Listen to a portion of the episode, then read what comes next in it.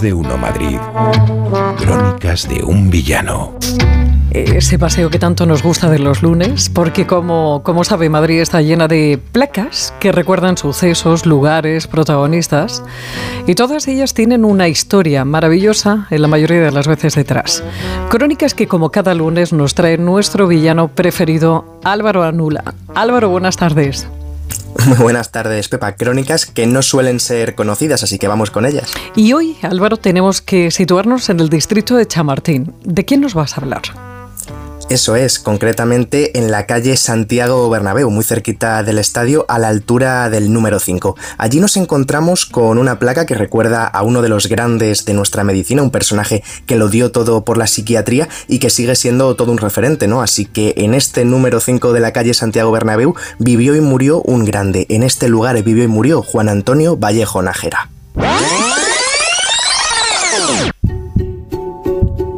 Y para ello nos encontramos en los años 50, concretamente en el Hospital Psiquiátrico de Leganés, y la verdad que no es un lugar muy acogedor, todo hay que decirlo, pero bueno, todo sea por saber un poco más de su director. Lo único que queremos comprobar es si es cierto eso que dicen. Nos han comentado que el director del lugar tiene 28 matrículas de honor y que es todo un sabio con solo 30 años, pero antes de comprobarlo, una señorita se nos acerca y nos invita amablemente a marcharnos del psiquiátrico, así que nada, otra vez será. Mm-hmm. Y ya que no hemos podido hablar con él, pues qué menos que contarlo nosotros, ¿no? Hablamos del gran experto por antonomasia de la salud mental, esa tan necesaria en estos tiempos que corren, ¿no? Pero es que hay más, hay más, porque en nuestra estancia en Leganés hemos averiguado cosas, cosas como pueden ser sus aficiones, porque por ejemplo hemos sabido que Juan Antonio era un magnífico encuadernador de talla mundial además, pero también un amante de la pintura knife, así que como vemos, Vallejo Nájera esconde muchos secretos.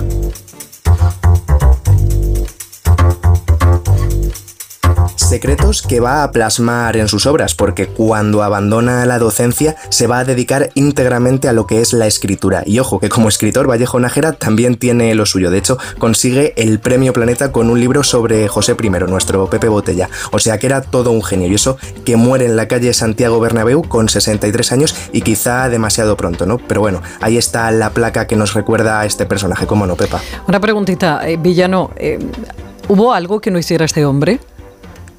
Poca cosa, poca cosa que no hiciera. qué barbaridad, qué talento, ¿no? Qué genio, qué cabeza. Qué barbaridad. Sí, sí, no, la verdad que es uno de esos prohombres que de vez en cuando hay que recordar porque a fin de cuentas es uno de los nuestros y como no, pues quedan recordados en esas placas de Madrid que tanto nos gustan. Pues cuando pase por el número 5 de la calle Santiago Bernabéu, levante la vista y lea eh, esa plaquita en honor a Juan Antonio Vallejo Nájera. Hasta la semana que viene, Villano. Hasta la semana que viene, un fuerte abrazo.